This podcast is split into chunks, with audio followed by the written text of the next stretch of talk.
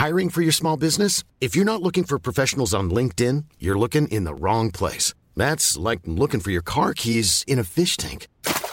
LinkedIn helps you hire professionals you can't find anywhere else, even those who aren't actively searching for a new job but might be open to the perfect role. In a given month, over 70% of LinkedIn users don't even visit other leading job sites. So start looking in the right place. With LinkedIn, you can hire professionals like a professional. Post your free job on linkedin.com slash people today.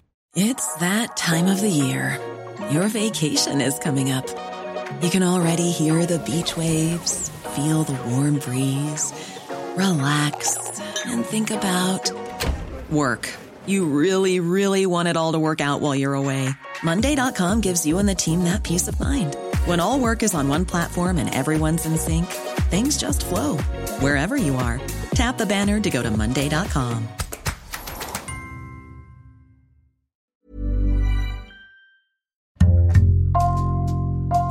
Bonjour, c'est Jules Lavie pour Code Source, le podcast d'actualité du Parisien.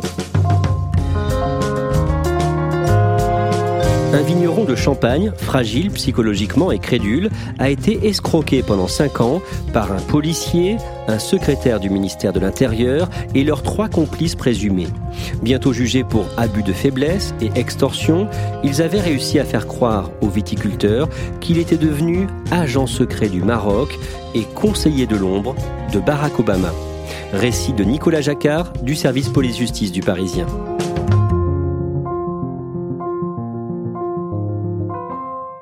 Nicolas Jacquard, l'histoire que vous allez nous raconter n'est pas encore jugée.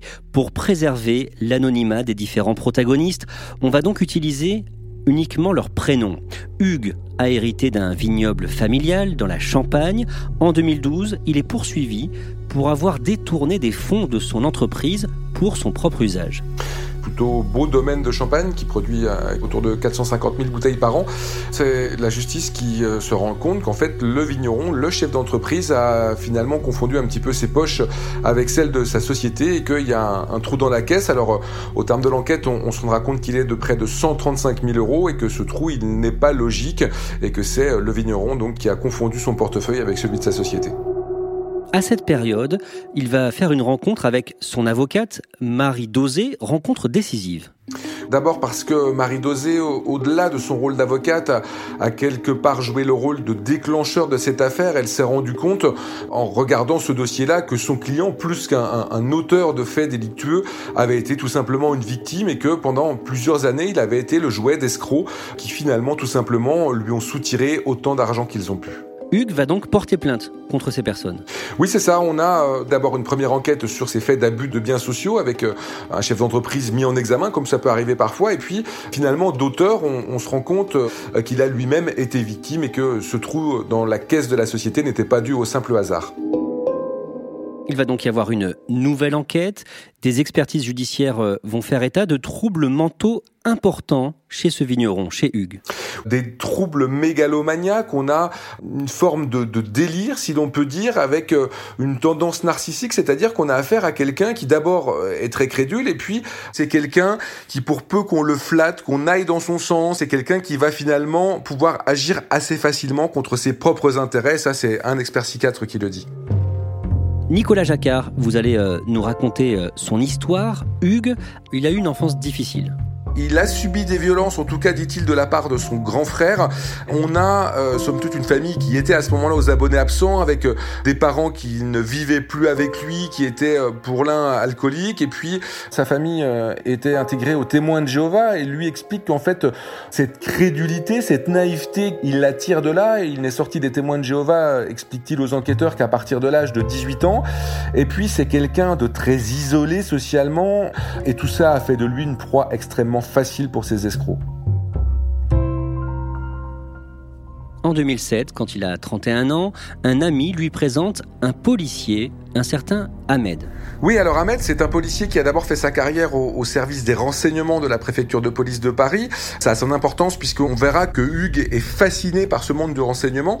Et puis après être passé dans ce service-là, Ahmed a intégré le SPHP, qui est le service de protection des hautes personnalités, en quelque sorte ce service d'élite des gardes du corps. Et c'est un service où vous croisez très régulièrement du beau monde. Et Ahmed, comme ça, va mettre Hugues en confiance. Hugues qui est lui-même fasciné par tout ce qui touche à la chose policière à ce monde qu'il devine un petit peu obscur et dont Ahmed lui dit qu'il va pouvoir l'introduire dans ce monde-là.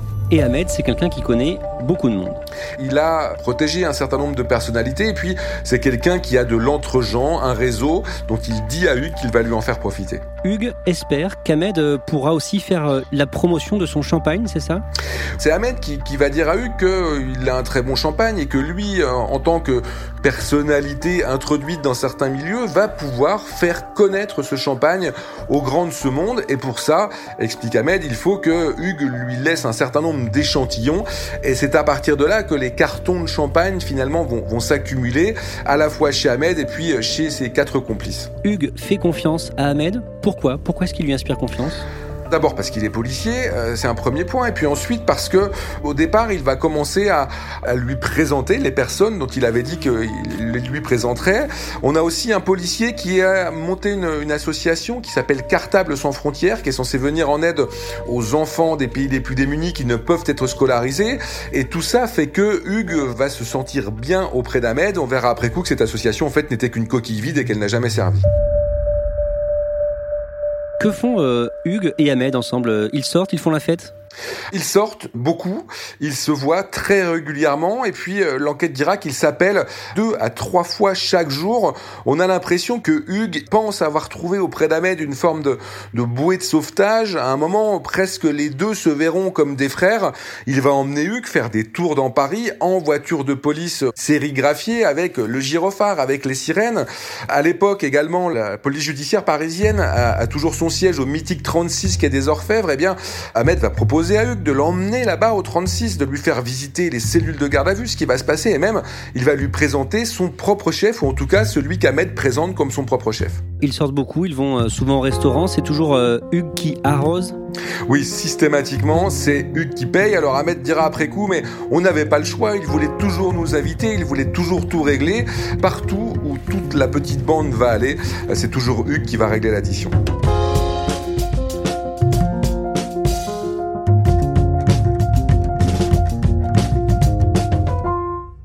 Pendant toute cette période, Hugues fait de nombreux cadeaux à Ahmed et ses complices présumés.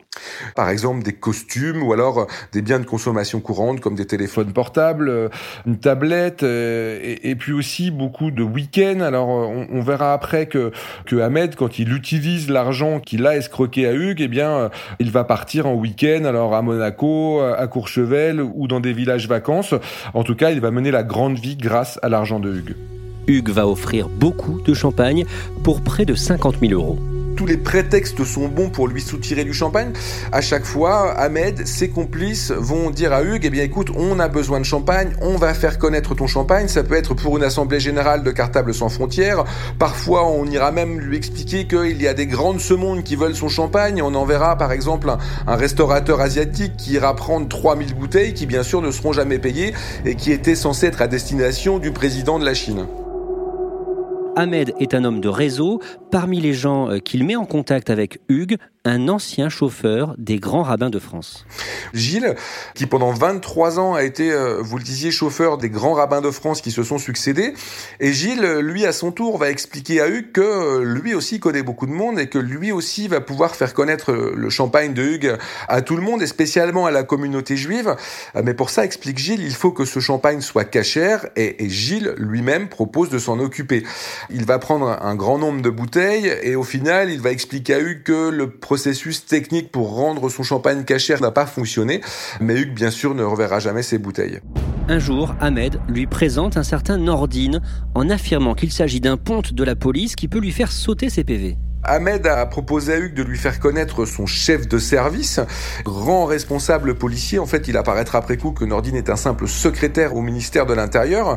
Et Nordine, tout de suite, prend la balle au bon et va expliquer à Hugues que bah, lui-même, en tant que policier de renom, peut lui faire sauter tous ses PV. Mais pour ça, il faudrait que Hugues puisse lui donner 180 bouteilles de champagne. Alors Hugues va donner ces 180 bouteilles, mais bien évidemment, là encore, aucun PV ne disparaîtra. Mais Hugues y croyait et du coup, euh, il va multiplier justement les infractions. Hugues dira après coup que chaque fois qu'il voyait un radar, comme il se pensait intouchable, eh bien il accélérait et à chaque fois, forcément, il prenait un flash. Alors euh, on a un montant de PV près de 13 000 euros, à tel point que Hugues va devoir contacter un premier cabinet d'avocats qui là va lui prendre encore 17 000 euros pour gérer ses procédures. Et bien évidemment, le vigneron se retrouve assez rapidement sans permis de conduire.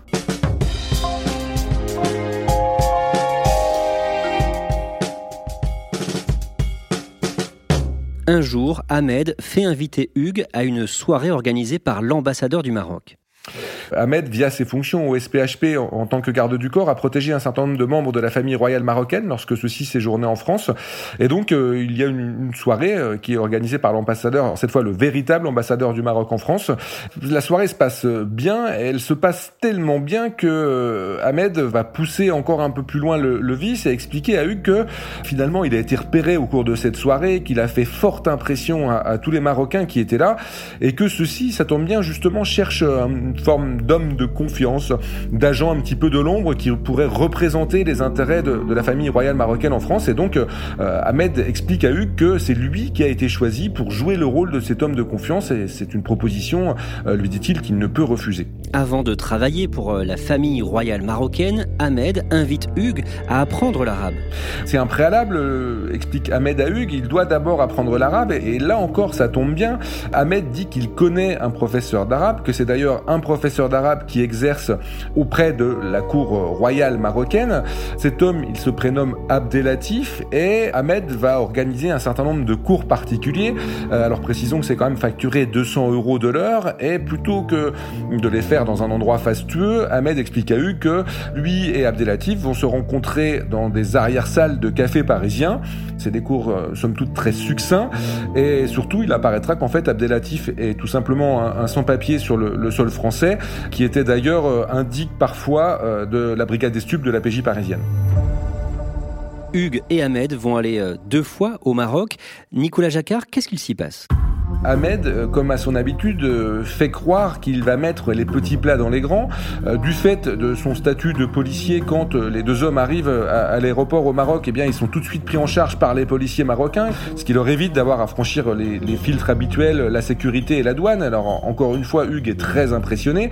Et puis, on sait que les Marocains sont très accueillants avec les touristes. Et là encore, quand Hugues voit, par exemple, quand il arrive dans un hôtel, que tout le monde se précipite pour se saisir de ses bagages et vraiment prendre soin de lui, eh bien là encore, il a l'impression d'être une haute personnalité et il ne peut que s'en féliciter. Hugues était censé euh, rencontrer des membres de la famille royale, c'est le cas? Ce n'est pas le cas. Ahmed va trouver différents prétextes pour expliquer euh, à Hugues que malheureusement les rendez-vous officiels que tous les deux avaient prévus euh, n'ont pu avoir lieu.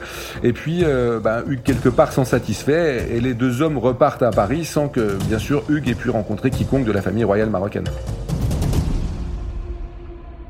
Hugues va être impressionné quand Ahmed lui présente un certain Choukri qui connaît du monde dans le milieu du show business faut savoir que Choukri est en couple euh, avec une personnalité connue du petit écran, une actrice réalisatrice euh, connue du grand public qu'on ne citera pas ici parce qu'elle n'a rien à voir dans cette histoire, mais tout ça, ça va accréditer encore un peu plus cette mystification, à tel point que même Choukri va proposer à Hugues de devenir un acteur star et il lui dit voilà, je connais très bien Alain Delon et bien sûr, euh, tu vas jouer avec lui dans son prochain film. C'est aussi le début de mise en scène humiliante pour Hugues.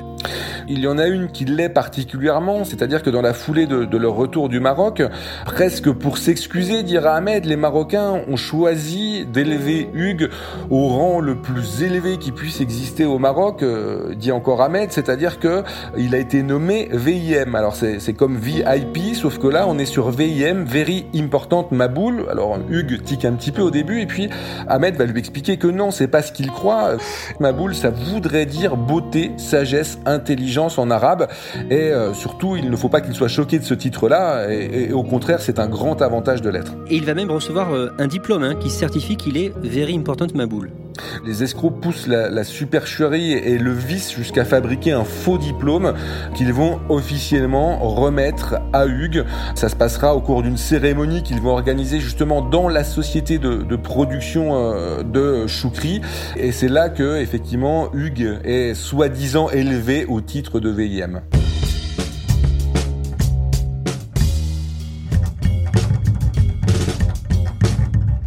D'après l'enquête, Ahmed fait croire à Hugues qu'il est en lien avec Barack Obama, toujours euh, à la Maison Blanche à l'époque.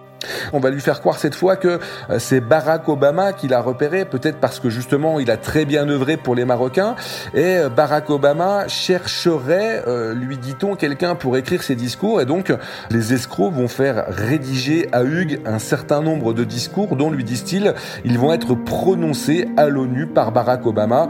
Bien évidemment, quand Hugues demande à pouvoir aller lui-même à l'ONU ou à rencontrer le président américain, on lui explique que non, c'est beaucoup trop dangereux pour sa vie et qu'il faut surtout qu'il reste en Champagne. Un jour, on lui annonce que Barack Obama lui a offert un avion. Cet avion, c'est un petit appareil à hélice que prétendument Barack Obama lui a offert et qui doit franchir l'Atlantique pour aller des États-Unis vers la France. Cette fois, c'est Choukri qui est à la manœuvre. Il a lui-même une licence de pilote et en fait, de, cadeau, il s'agit d'un petit avion que Choukri a vu sur une annonce qui se trouve en Guadeloupe. Et on explique à Hugues qu'il doit payer 20 000 euros alors qu'il s'agit uniquement des frais de port de cet avion. Et en fait, c'est bien sûr le, prix de vente de l'avion. Et l'avion euh, va bien passer l'Atlantique et va partir de Guadeloupe pour arriver en France où il sera stationné. Barack Obama, dit-on à Hugues, va être très content de son travail là encore. On lui explique que Barack Obama, au regard de ses précieux services, a décidé de le nommer président intergalactique du monde. Et encore une fois, donc un, faux diplôme lui est remis avec, euh, lui dit-on, tout ce que ça implique de travail et de compétences d'être ce président intergalactique du monde que Hugues finit par croire qu'il est devenu.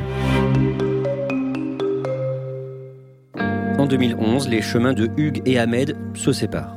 C'est assez difficile de comprendre euh, initialement pourquoi il n'y a pas de, clash. Les uns et les autres vont progressivement s'éloigner. On a aussi l'impression que Hugues euh, était rentré à pieds joints dans ce délire que ces cinq escrocs lui ont créé, que peut-être eux-mêmes ont fini par se lasser. Euh, ils n'hésiteront pas d'ailleurs à, dire, et c'est particulièrement osé au cours de l'enquête, qu'ils ne supportaient plus, qu'il était devenu un petit peu envahissant, et pour cause au vu de, de tout ce qu'ils avaient tissé autour de lui pour l'amener à, donner tout son argent. L'enquête est, désormais terminée, cette affaire va pouvoir être jugée. On rappelle que les cinq suspects dont on a donné les prénoms dans ce podcast sont tous bien sûr présumés innocents. Comment se défend celui dont on a beaucoup parlé, Ahmed? En langage d'avocat presque avec une défense de rupture, c'est-à-dire qu'il n'hésite pas même à attaquer en expliquant que, que finalement lui-même a été naïf, qu'il pensait juste rendre service à celui qui était à un moment presque devenu son frère et que finalement euh, c'est sa nature humaniste qui l'a amené à, aider Hugues et que bah, lui n'y pouvait rien si Hugues pour le remercier lui donnait toutes ses bouteilles et lui faisait tous ses cadeaux. Nicolas Jacquard, on a écouté euh, votre récit, on a vu ce vigneron, Hugues, conseiller de la famille royale marocaine, du président américain Barack Obama, président du Conseil intergalactique. Est-ce qu'on sait dans quel état d'esprit il est aujourd'hui?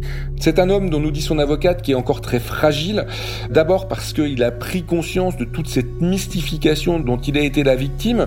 Et ça, c'est quelque chose d'extrêmement difficile à appréhender. Il a été quand même le, dindon d'une farce particulièrement sinistre. Et puis, d'un autre côté, c'est aussi quelqu'un, euh, du fait de ses délires euh, mégalomaniaques et narcissiques qui sont toujours un petit peu sous-jacents, finalement, qui ne s'était jamais senti aussi bien au cours de cette période où on lui faisait croire qu'il était beaucoup plus grand qu'il n'était, et, parfois, nous dit son avocate, eh bien, il serait presque tenté d'y retourner tant il se sentait bien à ce moment-là.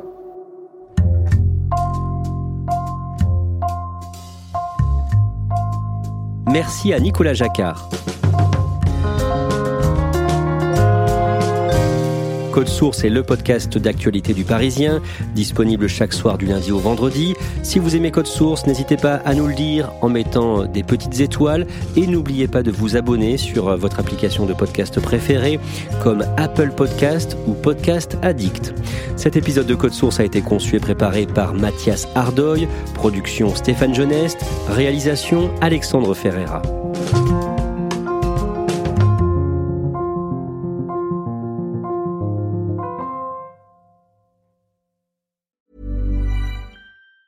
Planning for your next trip? Elevate your travel style with Quince. Quince has all the jet setting essentials you'll want for your next getaway, like European linen, premium luggage options, buttery soft Italian leather bags, and so much more. And it's all priced at 50 to 80% less than similar brands. Plus, Quince only works with factories that use safe and ethical manufacturing practices. Pack your bags with high-quality essentials you'll be wearing for vacations to come with Quince. Go to quince.com slash trip for free shipping and 365-day returns.